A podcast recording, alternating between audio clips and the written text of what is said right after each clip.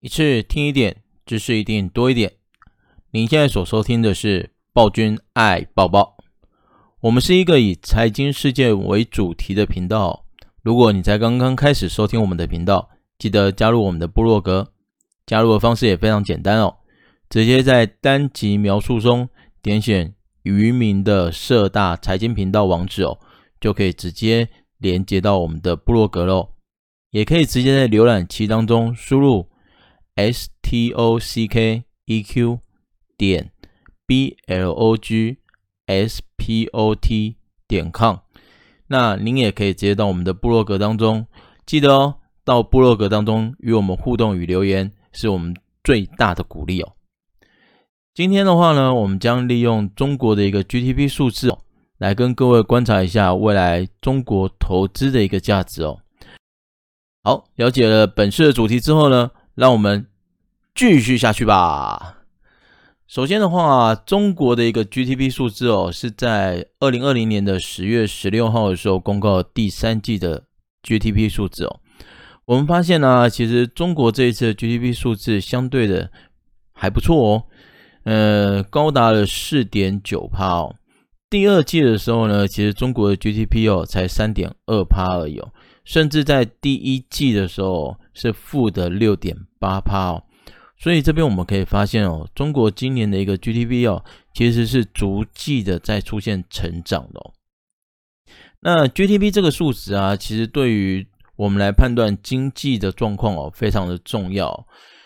就目前来看的话，其实 GDP 代表是一个国家在固定的一段时间当中哦，透过劳动或是服务。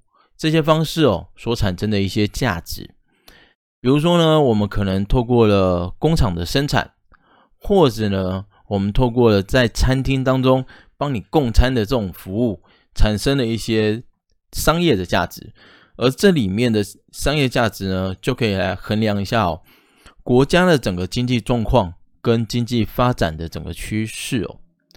所以啊，我们发现哦，GDP 其实是一个我们平常时候在判断经济成长一个重要的数据哦。但是啊，在中国这边哦，其实它第二季的时候就已经把 GDP 由负翻正了嘛。可是哦，我们就发现哦，在美国这边哦，第二季的 GDP 其实还是在负的九点三趴哦。那欧元区哦，也是在负的十四点七七趴哦。所以啊，就时间轴来看的话哦，我们大概可以推估出来哦，中国的一个复苏速度哦，其实速度是比较快的哦。其中有一个最大的关键哦，就是二零二零年当中的新冠肺炎的一个冲击哦，起始点其实就在中国。那中国是率先进行武汉封城的一个国家哦，但是呢，它也是率先把整个国家解禁的一个位置哦。所以啊，我们可以发现，中国它的整个经济成长速度哦，比美国或欧元区都还要快哦。那这样的一个变化当中啊，在 I N F 十月份的一个全球经济成长率的一个预估当中啊，就出现了很明显的一个变化。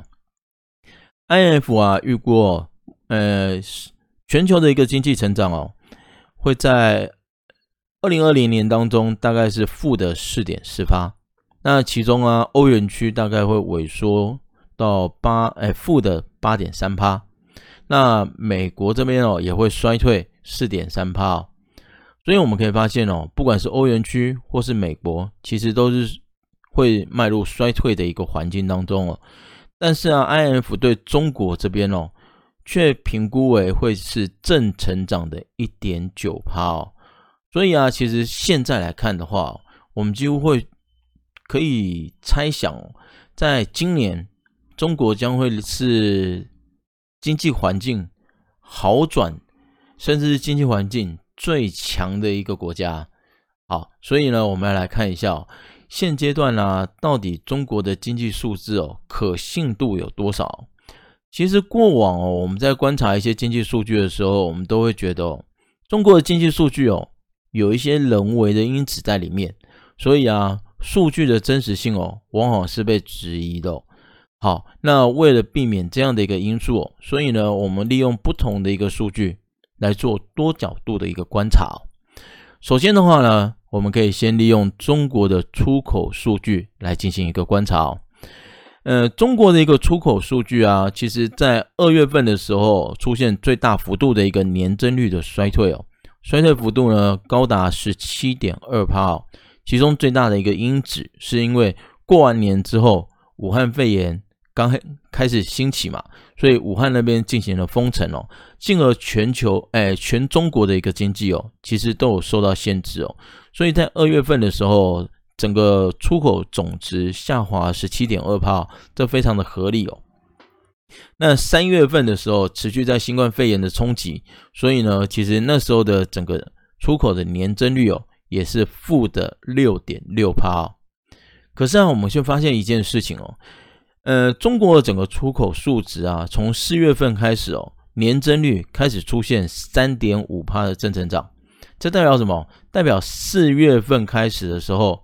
中国的出口总值就已经比去年的四月份还好喽。结果呢，五月份再一次迈入负成长之后，六七八九月持续都是正成长，而且啊，一直到九月份为止哦，中国的出口总值年增率已经高达九点九趴了。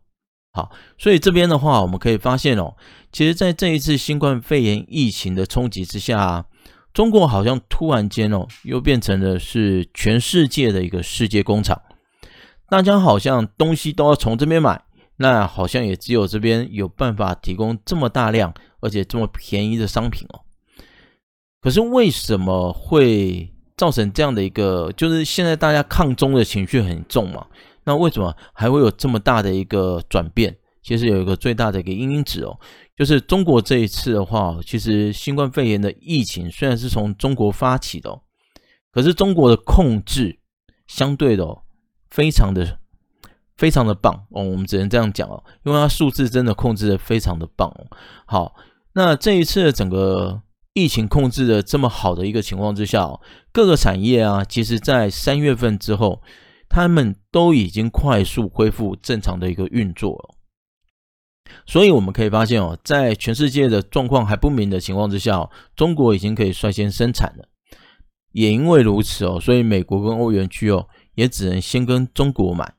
那另外还有一个重点哦，就是中国呢，其实在过往本来就是世界工厂，只是在川普就任总统之后，那反中的情绪比较重，因此呢，导致市场当中哦，有一些去中化的一些行为哦。比如说抵制华为就是一个最明显的案例哦，但是啊，其实有非常多的东西哦，比如说口罩或者是医疗用的手套这些东西啊，其实在中国这边哦，经年累月的累积当中哦，已经架构出来一个完整的生产链哦。各位，你去想一下，你今天如果要做一个医疗用的手套，那你是不是至少你的国家里面要有能力先申请？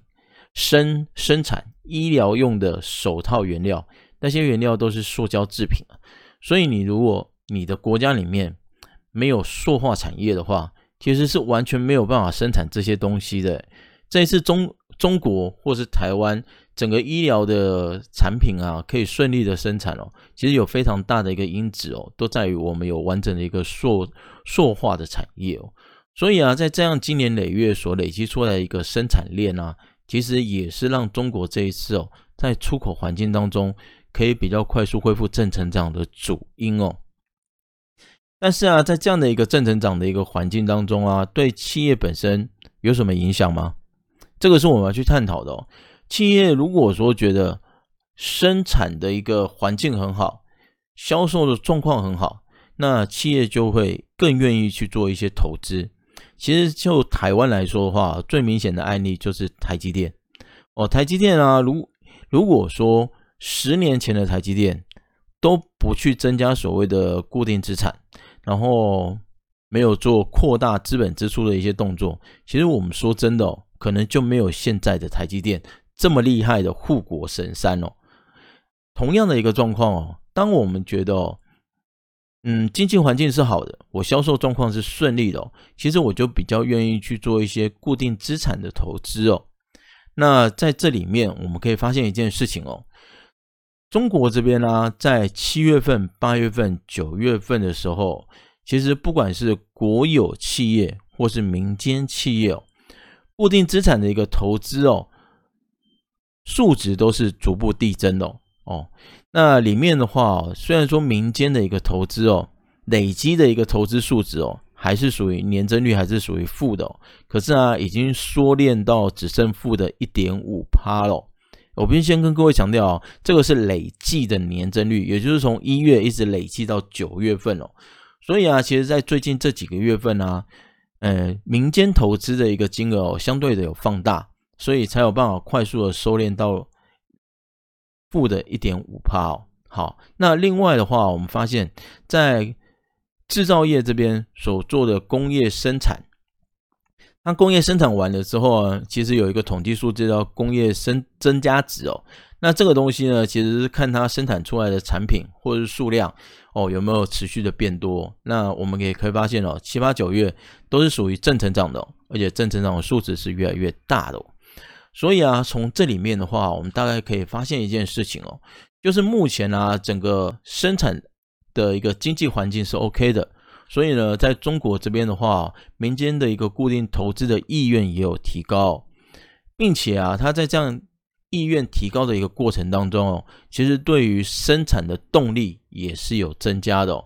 所以啊，从这几个数字当中哦，我们大概可以推估出来哦，中国目前啊，看呃出口持续增长的这一个状况哦，应该他不是认为说只是昙花一现，就只有这几个月而已。他应该认为哦，目前这是一个可以值得长期投资的机会，所以才会愿意去做一个比较长期的固定投资嘛。哦，所以啊，嗯，我个人会觉得哦，其实中国在这一次的新冠疫情的末期当中啊，把握住了一次非常好的一个机会哦，也站到了一个非常好的经济位置哦。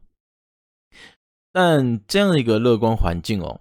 到底有没有反映到就业环境？这其实非常重要。就像现在美国，美国现在其实我们就看很多经济数据哦，我们都必须承认还不错。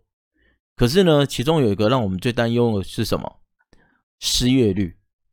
我们一直在跟各位强调，美国呢，十月份是一个非常重要的月份。为什么？因为美国的十月可能会爆发比较大的一个失业潮，不管是政府聘雇的员工。或者是在民间的航空业啊、消费业啊，这些员工都有可能会出现比较明显的失业潮。那如果这个失业潮真的爆发的话，往往会导致什么？后续的消费动力下滑。可是现在经济状况数据是不错的啊，可是失业潮一直没有办法遏制下来哦。但是反过来，我们来看一下中国，我们会发现哦，从刚刚的分析当中，其实大概可以看得出来哦。中国目前的经济数据是不错的，并且它的失业率也逐步的递减哦。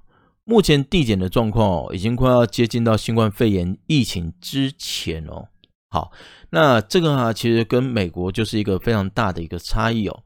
因为啊，其实我们都知道，当人民没有工作，就不敢花钱。那不敢花钱呢，市场的经济动力就滚不起来。所以啊，在现阶段来看的话，中国这边生产的非常顺利，那民间企业也愿意投资，并且还愿意聘用员工。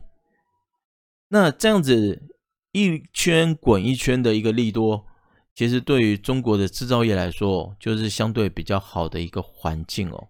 好，那对于一般的民众来说，也是比较好的一个经济状况哦。所以呢，大家可能以后就。比较短线上就比较不会去考虑哦，我可能因为口袋没有钱而不敢去做消费的动作。那整个是这样，我们上述的推论呢、其实在呃消费者零售销售数字这个东西的话，可以得到验证哦。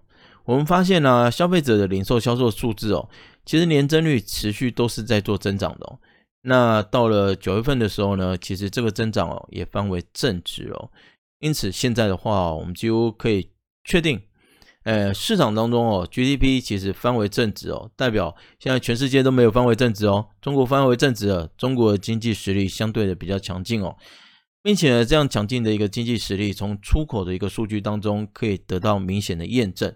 因为现在九月份的一个出口年增率哦，已经冲到快要十趴了。那这样的一个好的一个出口数据，对于企业有没有帮助？企业认为有帮助，所以他愿意再做进一步的投资，并且聘用更多的员工。那利滚利的一个情况之下呢，人民就比较不用去担心说，我因为失业而导致荷包没有钱。那最后呢，就可以让整个市场当中销售的状况、零售的状况变得比较好，那整个经济的脉络就可以变得比较顺。各位，这样的一个环境之下，中国的经济哦，其实相对性的乐观哦，是可以想象的哦。好，那这样一个乐观的一个数据哦，其实对于我们来说，嗯，我们可能就会觉得说，诶，中国的经济如果这么好的话。那我们是不是应该大胆的去做投资？哦，我还是要必须跟各位讲哦，其实就中国的整个经济来看哦，其实现在是相对的真的比较乐观。可是有没有一些隐忧呢？当然是一定会有一些隐忧，所以后续的话，我们还是要观察一些重要的现象。那第一个呢，就是目前中国每一个人哦，他可以支配的实质收入跟实质支出哦。这个对于，哎，消费而言其实非常重要。我们其实经常会去看一下，我的收入有多少，扣掉我的支出有多少，这就是什么？我的存款嘛，对不对？那现在啊，其实，在近三季当中，我们就看一下民众的可实质支配收入跟支出哦，两个相减之后啊，嗯，这个年增率哦，有越来越小的一个情况。所以各位去想一下啊，我今天。收入减掉支出，留下来的钱越来越少，那你会怎样？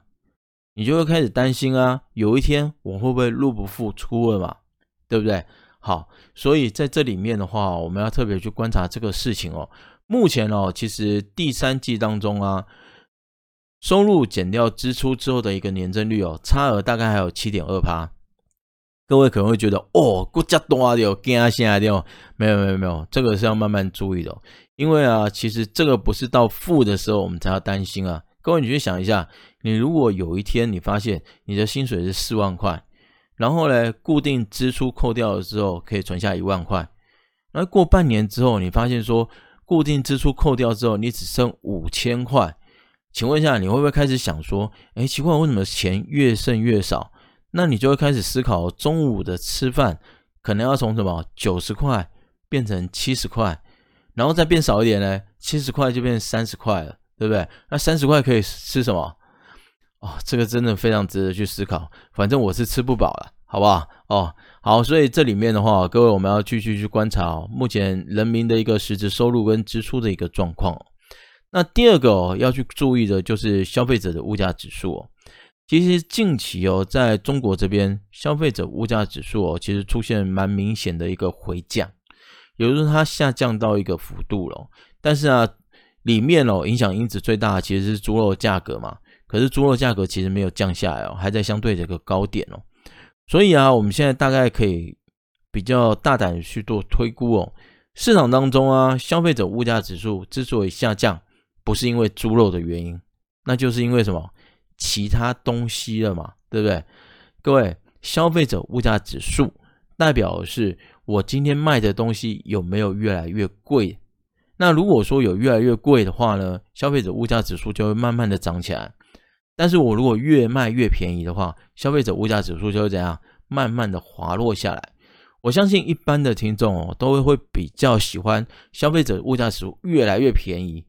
哦，越来越低嘛，对不对？然后物价就越来越便宜，大家都喜欢这样。可是啊，其实这对经济来说不是一件好事哦。为什么？因为适当的一个经济成长，是需要物价指数慢慢上升的，有时候要有一点点的通膨哦。各位，你去想一下啊，其实啊，在我们追求生活品质的一个过程当中啊，你的生活如果领到的钱越多，你的收入越多越稳定，其实呢，你会去享乐的一个动作就会越明显。可是呢，当你的收入越不稳定，或是你的收入越来越少，你会去享乐的动作就会越来越少，到了最后就是非常实际的，只有吃喝拉撒睡哦。好，所以呢，在这个里面呢、当你的经济是好转的时候，其实物价应该会慢慢的往上升哦，因为我们会希望去过好一点的日子嘛，对不对？好，所以现在来看哦，整个消费者物价指数哦，中国的消费者物价指数哦，持续的下滑。却不是之前哦最重要的一个猪肉的原因哦，那就代表有其他的商品哦出现了削价竞争的状况，那这个对于企业来说绝对不是一件好事哦，因为企业东西越卖越便宜，就代表利润会越来越低哦。